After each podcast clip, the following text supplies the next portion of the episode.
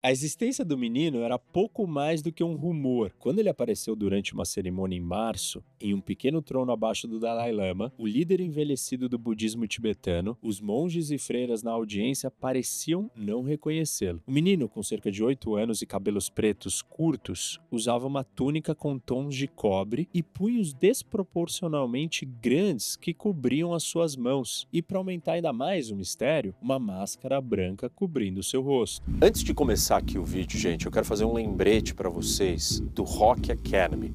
Você que está aqui no canal, conhece a qualidade do conteúdo que a gente entrega para vocês. Eu já comentei que o Rock Academy é o aplicativo do professor Rock. E tem vários produtos, vários conteúdos muito interessantes, mas eu quero falar especificamente de um deles, que é um dos principais, que é o Bunker do Rock. E o que, que é o Bunker do Rock? É uma central de análise de inteligência, de informação em tempo real, diária, toda hora, tudo que está acontecendo no mundo.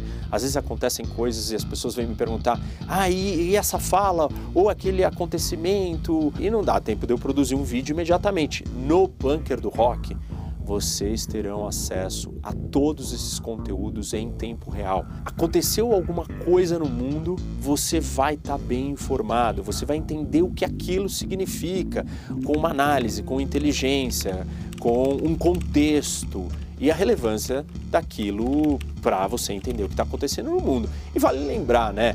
Não dá para você viver hoje sem entender o que está acontecendo. O bunker do rock é a maneira de você estar tá conectado com o mundo e é muito importante você estar conectado com o mundo para entender sobre investimentos, seus investimentos, sobre a sua segurança pessoal, sobre os seus projetos. Eu vou viajar. Já contei para vocês que eu recebo muitas mensagens das pessoas dizendo: "Ah, eu posso viajar para lá. Ah, eu estou pensando em fazer isso. Ah, é... o Bunker do Rock vai estar tá monitorando tudo o que está acontecendo. Rock Academy, vai lá e saiba mais sobre o Bunker do Rock. Na metade da cerimônia, realizada em Dharamsala, o refúgio no norte da Índia para exilados tibetanos, o Dalai Lama fez uma pausa e um gesto despretensioso em direção ao menino, falando: Temos a reencarnação de Kalka Jetsun Dampa Rinpoche, da Mongólia, conosco hoje. Isso foi, no mundo do budismo tibetano, um momento impactante. O último Jetsun Dampa, uma das figuras mais importantes da religião, faleceu em 2012, mas o significado do anúncio não era apenas religioso. O Dalai Lama havia conseguido superar a China no xadrez geopolítico da reencarnação. Sete anos atrás, o Dalai Lama disse em uma coletiva de imprensa na Mongólia que estava convencido de que a reencarnação de Jetson Dampa havia nascido no país. Ele complementou dizendo que, pelo menino ainda ser muito novo, não havia necessidade em se adiantar o anúncio da sua identidade. O governo chinês que reivindica autoridade exclusiva sobre todas as reencarnações do budismo tibetano, ficou furioso. Os chineses fecharam sua principal passagem de fronteira com a Mongólia e atrasaram as negociações de empréstimo com o país, aumentando ainda mais as dificuldades financeiras do seu vizinho. Pra vocês terem ideia de como o assunto é importante. Sob pressão da China, a Mongólia, que junto com o Tibete é o centro do budismo tibetano, proibiu o Dalai Lama de fazer outras visitas ao país. Para tentar convencer os mongóis e encorajar aos relutantes pais do menino, o Dalai Lama enviou um dos seus conselheiros espirituais mais influentes, um monge chamado Tubten Ingobto. Tubten é o médium do oráculo estatal do Tibete, cujas visões têm orientado as decisões do Dalai Lama e de seus predecessores desde o século XVI. Ele se encontrou secretamente com o menino e seus pais, oferecendo tranquilidade e aconselhando paciência. A família estava um pouco nervosa, desconfortável, mas aos poucos eles aceitaram seu destino, disse Tubten. Ainda tínhamos que manter em segredo porque não queríamos que a China criasse o seu próprio Jetson Dampa falso. Quando o Dalai Lama apresentou o menino em março, os budistas tibetanos ficaram emocionados com a audácia. O líder não apenas encontrou o Lama reencarnado fora do alcance da China, mas conseguiu fazê-lo em segredo. Além disso, o menino nasceu na Flórida, o que lhe conferiu a proteção adicional de um passaporte de um governo que defendeu firmemente o direito direito do Tibete de escolher seus líderes espirituais, o governo americano. Com uma única revelação, o Dalai Lama criou um possível modelo para uma reencarnação ainda mais importante no futuro, a sua própria. A reencarnação pode parecer um assunto esotérico para a geopolítica do século XXI, especialmente para um Estado secular como a República Popular da China. No entanto, os esforços do Partido Comunista para gerenciar a transmigração das almas budistas fazem parte de uma campanha polêmica que se estende por décadas para absorver o Tibete na China e controlar o budismo tibetano. Nessa disputa existencial, as reencarnações dos monges sêniores, conhecidos como lamas, tornaram-se um campo de batalha para o futuro do Tibete, e nenhuma reencarnação é mais importante do que a do próprio Dalai Lama. Aos 88 anos de idade, o Dalai Lama está tão frágil que precisa de auxílio de três monges, um em cada braço e um apoiando na sua cintura, enquanto ele se arrasta pelos terrenos do seu mosteiro em Dharamsala. Por mais de seis décadas, desde que ele escapou pelos Himalaias das forças chinesas invasoras em 1959, o Dalai Lama sustentou e uniu seu povo, elevando a sua luta a uma causa global. A China reivindica a soberania sobre o Tibete e insiste que suas forças libertaram os tibetanos da pobreza e da escravidão. Em resposta, o Dalai Lama propagou sozinho uma contranarrativa de sua terra natal como pacífica, nobre e injustamente oprimida. É quase impossível para os tibetanos e para o mundo imaginar um Tibete sem ele. No entanto, o Dalai Lama está chegando nos seus últimos anos em um momento em que a China nunca pareceu tão forte, ou o Tibete tão vulnerável. Os 6 a 7 milhões de tibetanos ainda dentro do Tibete vivem sob o comando do governo chinês cada vez mais rigoroso. Bilhões de dólares em investimento chinês foram colocados em um plano para enfraquecer sistematicamente a religião e a cultura tibetana, juntamente com várias restrições rigorosas à movimentação e comunicação dos tibetanos. Estima-se que um milhão de crianças tibetanas agora sejam obrigadas a frequentar escolas internas de língua chinesa longe das suas casas, levantando temores de que a própria língua logo vai desaparecer. Enquanto isso, os cerca de 150 mil tibetanos no exílio espalhados pelo mundo, correm o risco de perder a sua identidade e unidade à medida que a outra geração cresce sem memória da sua terra natal. O Tibete está morrendo aos poucos, disse Pempa Tsering, o presidente do governo em exílio em Dharamsala. A China está nos apertando lentamente como uma cobra. Muitos tibetanos depositaram suas esperanças no Dalai Lama. Ele é a 14ª encarnação humana do primeiro Dalai Lama, que nasceu em 1391 e é considerado a reencarnação de um dos seres mais iluminados no budismo tibetano, Avalokitesvara, o Bodhisattva da compaixão. Pra vocês terem ideia da sua longevidade, ele liderou seu povo através de 15 presidentes dos Estados Unidos e 74 anos da República Popular da China. Mas o que vai acontecer quando o Dalai Lama deixar esse mundo? Como um adepto espiritual que deseja continuar ajudando os outros a alcançar a iluminação, os tibetanos acreditam que o Dalai Lama tem a capacidade de escolher o corpo para qual a sua alma transmigra. No entanto, o governo chinês tem outros planos. Os tibetanos agora estão se preparando para o surgimento de dois Dalai Lamas, um escolhido pela China e o outro pelo Dalai Lama ou por tibetanos próximos a ele. Diante desse cenário bizarro, o Dalai Lama tem sido brincalhão e evasivo sobre suas intenções. Ele sugeriu em diferentes momentos que o próximo Dalai Lama poderia ser uma menina, um adulto ou ninguém. Ele poderia até mesmo optar por uma emanação escolher alguém enquanto ainda estivesse vivo, em vez de uma reencarnação após a sua morte. As únicas certezas que o Dalai Lama oferece são que seu sucessor nascerá em um país livre, não no Tibete, e que somente ele tem o poder de decidir.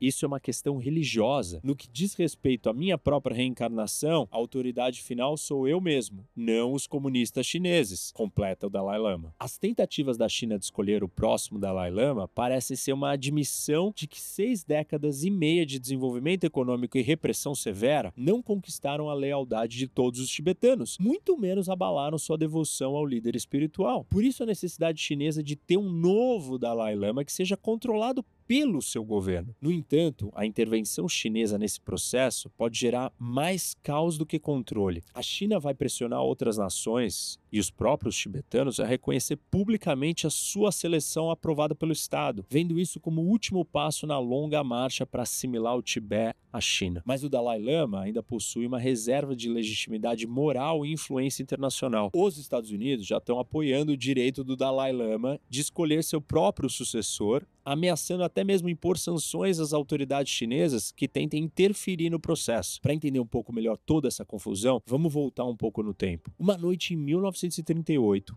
um grupo de monges disfarçados como serviçais chegou a uma vila no nordeste do Tibete, agora parte da província chinesa de Qinghai. Os visitantes estavam em uma missão clandestina para encontrar a reencarnação do 13º Dalai Lama. Sinais, incluindo visões em um lago sagrado e um raro fungo crescendo no santuário do líder falecido, os levaram à casa de um menino de dois anos chamado Lhamo Dondup. O menino se dirigiu ao líder do grupo pelo seu nome budista, embora nunca tivessem se encontrado, e ficou fascinado pelas contas de oração na mão do líder. O rosário havia pertencido ao falecido Dalai Lama e o menino reivindicou como seu, exclamando: É meu, é meu. O menino foi levado para a capital tibetana de Lhasa, onde a instituição do Dalai Lama havia governado politicamente e espiritualmente desde 1642. Quando ele tinha quatro anos, o menino, agora com seu nome budista, Tenzin Gyatso, foi formalmente entronizado como Dalai Lama. Ele passou a maior parte do tempo atrás das muralhas do Palácio de Potala, onde regentes governavam em seu lugar e monges guiavam seus estudos das escrituras budistas. No final de 1950, dezenas de milhares de soldados chineses invadiram o Tibete. E o menino, então com 15 anos, foi investido com plena autoridade política, uma responsabilidade que ele não esperava assumir por mais cinco anos. Ao longo da próxima década, ele lutou para preservar a cultura e a religião tibetanas dentro da República Popular da China. Em 1954, durante uma visita prolongada a Pequim, ele conheceu o presidente Mao Tse-tung, que lhe disse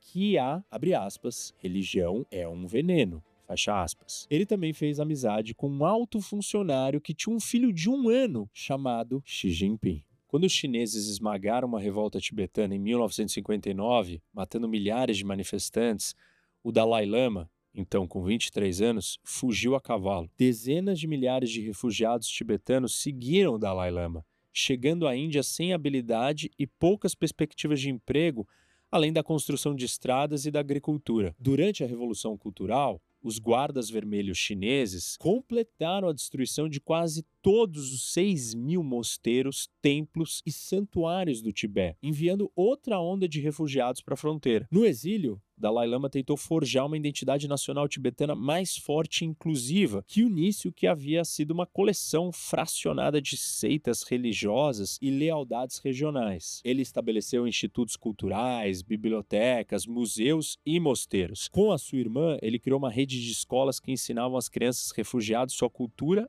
e idioma. Como um refugiado que não tem o poder estatal, o Dalai Lama precisou ganhar influência global por meio de muito carisma e política. Sua primeira visita aos Estados Unidos em 1979, o monge de 44 anos então passou sete semanas encantando audiências em todo o país, com seu senso de humor brincalhão e histórias da sua terra natal mística e atribulada. Seus maiores fãs vieram da contracultura americana, que se identificaram com a mensagem de amor, meditação e antimaterialismo. No final de 1989, apenas quatro meses após o massacre da Praça Tiananmen, ou Praça da Paz Celestial, e sete meses após as tropas chinesas reprimirem violentamente os protestos em Lhasa, a capital do Tibete, o Dalai Lama recebeu o Prêmio Nobel da Paz. O governo chinês ficou furioso, mas o fascínio do Ocidente por ele apenas se aprofundou, com uma série de filmes incluindo Sete Anos do Tibete, estrelado por Brad Pitt, aparições públicas com Richard Gere e Bono do U2 e concertos beneficentes organizados pelos Beastie Boys. Ou seja, Dalai Lama emergiu como um oponente mais identificável do regime chinês. No entanto, ele não é um incendiário. Muitas vezes, para frustração dos ativistas mais jovens que lutam pela independência total do Tibete, o Dalai Lama há muito tempo defende a via do meio, de maior autonomia para a região, mas ainda sob o controle da China. Em viagens ao exterior, ele falava mais sobre a necessidade de compaixão da humanidade do que sobre a crescente repressão da China à sua terra natal, o Tibete. Abre aspas. Você nunca encontrará outro líder de um país que foi tomado roubado, saqueado e que ainda defende negociações, reconciliação, fecha aspas, diz Geshe Lakdor, um monge sênior que atuou como tradutor do Dalai Lama por 16 anos. Ele é a melhor oportunidade de Pequim. O próximo Dalai Lama pode não ser tão apaziguador, diz ele. As autoridades chinesas não se importam. No seu ver, a popularidade do Dalai Lama em casa e no exterior o tornou uma ameaça douradora e talvez maior. Na década de 1990, as autoridades chinesas proibiram orações ao Dalai Lama, bem como a exibição da sua imagem. Dezenas de milhares de monges e freiras no Tibete foram forçados a denunciá-lo em público. A empresa chinesa o ataca regularmente como um fraudador, traidor, blasfemo, separatista e abre aspas, a fonte de toda a turbulência na sociedade tibetana, fecha aspas. As denúncias mais extravagantes o rotulam de um chacal vestido de monge, com um rosto humano e coração de fera. Os insultos têm sido acompanhados por ameaças a qualquer governo que reconheça o Dalai Lama como representante do Tibete. À medida que a China se tornou uma superpotência, os jantares de Estado e as recepções oficiais para o Dalai Lama diminuíram. Poucos governos querem arruinar suas relações econômicas com a China por causa de um único encontro com um monge. Nenhum primeiro-ministro britânico encontrou o Dalai Lama desde 2012 e nenhum presidente americano desde 2016. Enquanto isso, o Dalai Lama gradualmente renunciou à sua liderança do governo no exílio. Em 2011, ele formalmente entregou sua autoridade política, marcando o fim de 369 anos de poder de sua divindade. E ele levou a comunidade no exílio para o mundo da democracia eleitoral. A experiência foi tanto um reflexo de sua crença na governança democrática, quanto uma jogada tática astuta. Ao renunciar ao seu papel mais controverso como chefe do governo, eliminou qualquer reivindicação política futura de um Dalai Lama chinês. No entanto, a transição para a democracia tem sido problemática. Após as eleições de 2021, um impasse político que paralisou o parlamento só foi resolvido depois que os legisladores apelaram diretamente ao próprio Dalai Lama. Em 2007, a Administração Estatal para Assuntos Religiosos da China emitiu uma regulamentação chamada Medidas para a Gestão da Reencarnação de Budas Vivos. O documento estabeleceu 14 regras para formalizar o controle chinês sobre todas as futuras reencarnações, incluindo a do Dalai Lama. A ordem número 5, como o conjunto de regras é conhecido, sustenta que apenas o governo chinês pode conceder a autoridade para buscar e reconhecer lamas reencarnados. O documento chega ao absurdo de exigir permissão do Estado para um lama reencarnar. Somente quando todas as condições da ordem número 5 são atendidas, o governo emite seu selo de aprovação, reconhecendo aquela divindade como verdadeira. E a gente achando que só no nosso plano terreno que existia burocracia. Menos de uma década após a introdução da ordem número 5, a lista do governo de divindades aprovadas pelo Estado cresceu para mais de 1.300. Esses lamas se infiltraram em mosteiros tibetanos já limitados pela vigilância e controle chineses. Em uma região onde as universidades não existiam antes dos anos 1980, os mosteiros são os centros tradicionais de aprendizado e ativismo. Desde 2009, cerca de 160 tibetanos, na maioria monges e freiras budistas, se autoimolaram em protesto contra o domínio chinês. Enquanto as chamas os consumiam, muitos clamavam pelo retorno do Dalai Lama ao Tibete. Assustado pelas autoimolações, em 2011, a China enviou equipes de trabalho oficiais para monitorar todos os mosteiros e vilas tibetanas. Eles nunca saíram. Sob a sua supervisão, os mosteiros devem exibir fotos agora do Xi Jinping, o ditador chinês, hastear a bandeira chinesa e submeter os monges a sessões de estudo sobre doutrinas do Partido Comunista. A preparação da China para a sucessão do Dalai Lama está acelerando. Um grupo de autoridades se reuniu secretamente em janeiro de 2023 para começar a preparar o processo de seleção. Ao longo do último ano, a mídia estatal reavivou o interesse em Arcana, uma urna de ouro do século XVIII da dinastia Qing, que a China alega ter sido historicamente usada para selecionar lamas de alto escalão. O Dalai Lama afirma que seus predecessores apenas fingiram usar a urna de ouro para agradar o imperador Qing. Os Estados Unidos responderam de forma forte. Em dezembro de 2020, o Congresso aprovou a Lei de Política e Apoio ao Tibete, que estipula que a sucessão do Dalai Lama seja deixada aos budistas tibetanos sem interferência do governo chinês. É a primeira lei americana a abordar o processo de reencarnação budista. Usrazeya, coordenador especial dos Estados Unidos para questões tibetanas, está tentando unir países e organizações com ideias semelhantes para rejeitar o plano chinês, embora ainda não seja uma coalizão forte. Até agora, a lista de países que se manifestaram publicamente inclui Canadá, Reino Unido, Tchequia e Lituânia, além de várias organizações não governamentais. Mesmo assim, os Estados Unidos estão intensificando a pressão. Em dezembro de 2022, impôs sanções a dois funcionários chineses por abusos dos direitos humanos no Tibete. Enquanto a China publica planos detalhados, o Dalai Lama continua a ser evasivo de forma brincalhona. Segundo a tradição, o Dalai Lama tem autoridade para controlar sua própria reencarnação, mas os métodos tibetanos para identificar um sucessor nunca foram padronizados. Eles sempre dependeram de um monte de sinais obscuros, como visões oraculares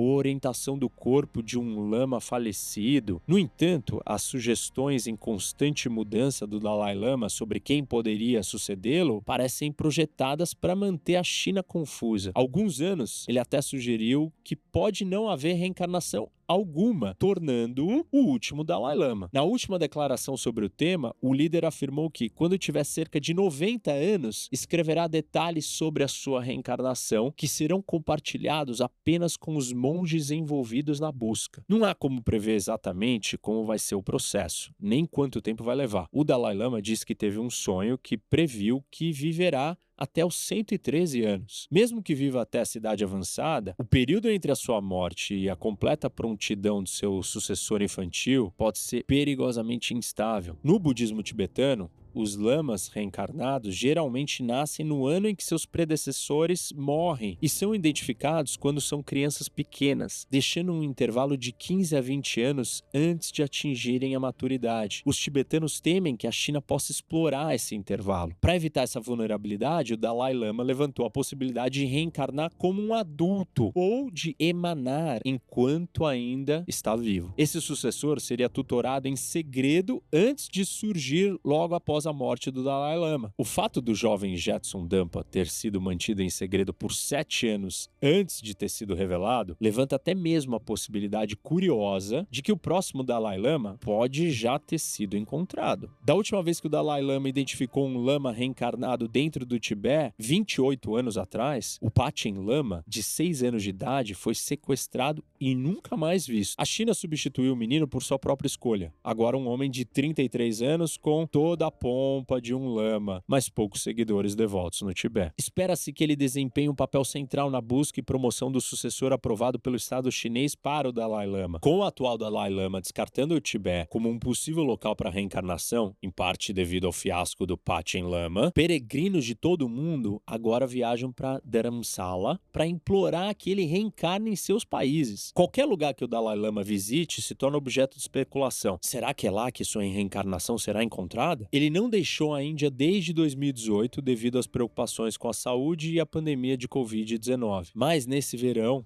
assim como no ano passado, ele está fazendo uma longa temporada em Ladakh, uma região ao longo da disputada fronteira norte da Índia com a China. O clima árido de Ladakh oferece alívio para seus pulmões em meio à estação úmida em Dharamsala, mas também é uma zona de conflito. Um conflito em 2020 entre as tropas indianas e chinesas deixou cerca de 20 mortos e 50 mil tropas ainda estão posicionadas dos dois lados da fronteira. Aliás, convido vocês a assistirem o vídeo aqui no canal, A Maior Guerra do Mundo, que eu conto exatamente explico essa disputa entre Índia e China. Voltando, se o próximo Dalai Lama for descoberto lá, a China ficaria indignada. E isso poderia sinalizar que a Índia, que manteve um silêncio estudado sobre a questão do Tibete, está pronta para adotar uma postura mais confrontadora. Vale lembrar e explicar que para a Índia, a região do Tibete é uma porta de acesso para dentro do território chinês. O que separa a Índia da China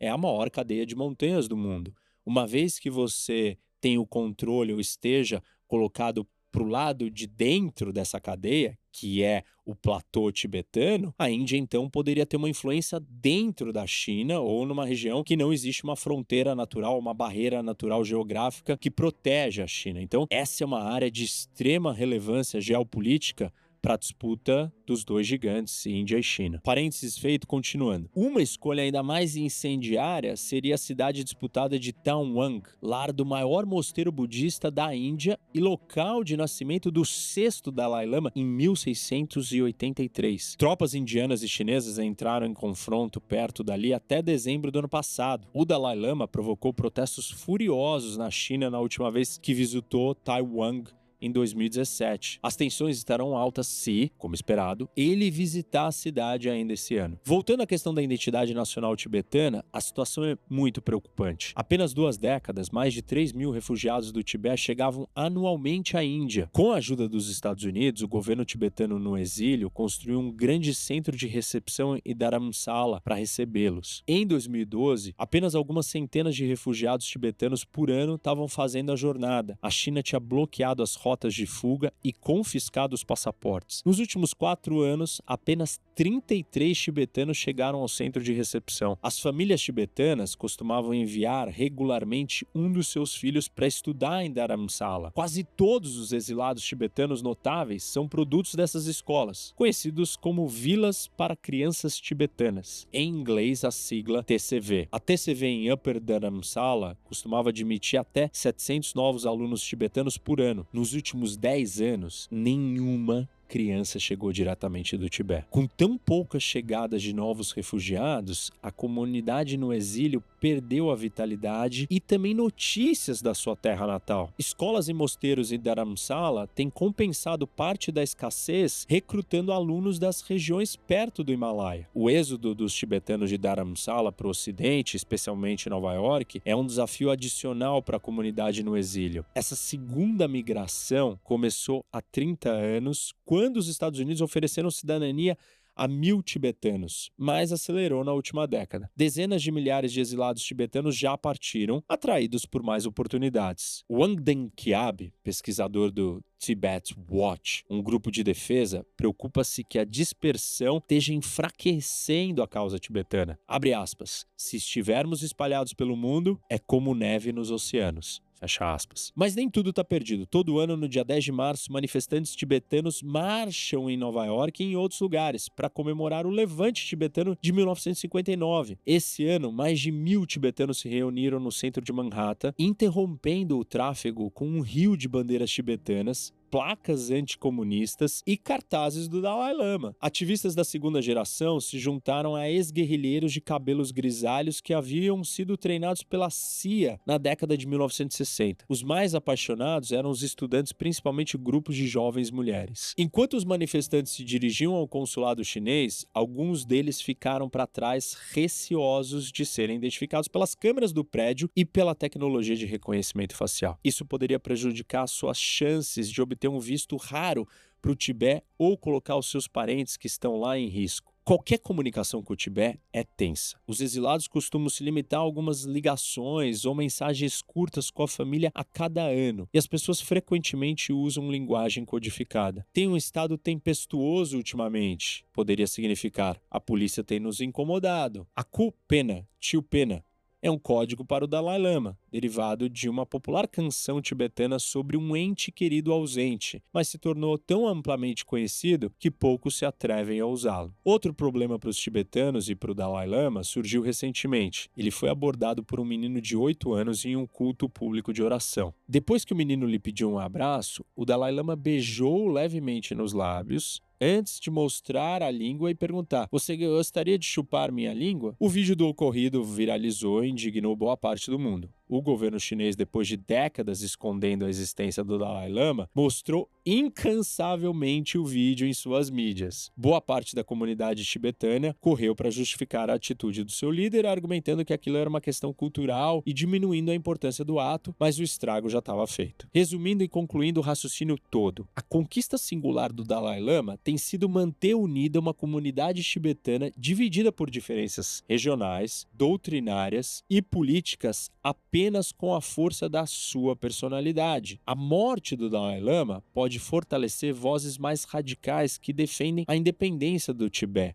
ou até provocar outra rodada de tumultos civis dentro do Tibete. Embora muitos poucos tibetanos aceitem a reencarnação chinesa, uma batalha pela legitimidade de anos ou até décadas parece inevitável. Em Dharamsala, durante uma entrevista recente, o Dalai Lama não demonstra amargura em relação ao governo chinês. Na verdade, ele parecia quase simpático. Abre aspas. Sinto-me muito preocupado com o invasor chinês. Sua mente é muito estreita e está dominada pela raiva e pelos ciúmes. Fecha aspas. Em seguida, como se quisesse demonstrar a universalidade da compaixão budista, ele acrescenta, abre aspas, eu sempre rezo por eles. Fecha aspas. Isso pode soar como um gesto vazio, mas o Dalai Lama rapidamente aponta que o budismo está florescendo dentro da China à medida que os cidadãos buscam preencher um vazio moral e espiritual. Hoje, existem mais de 250 milhões de budistas na China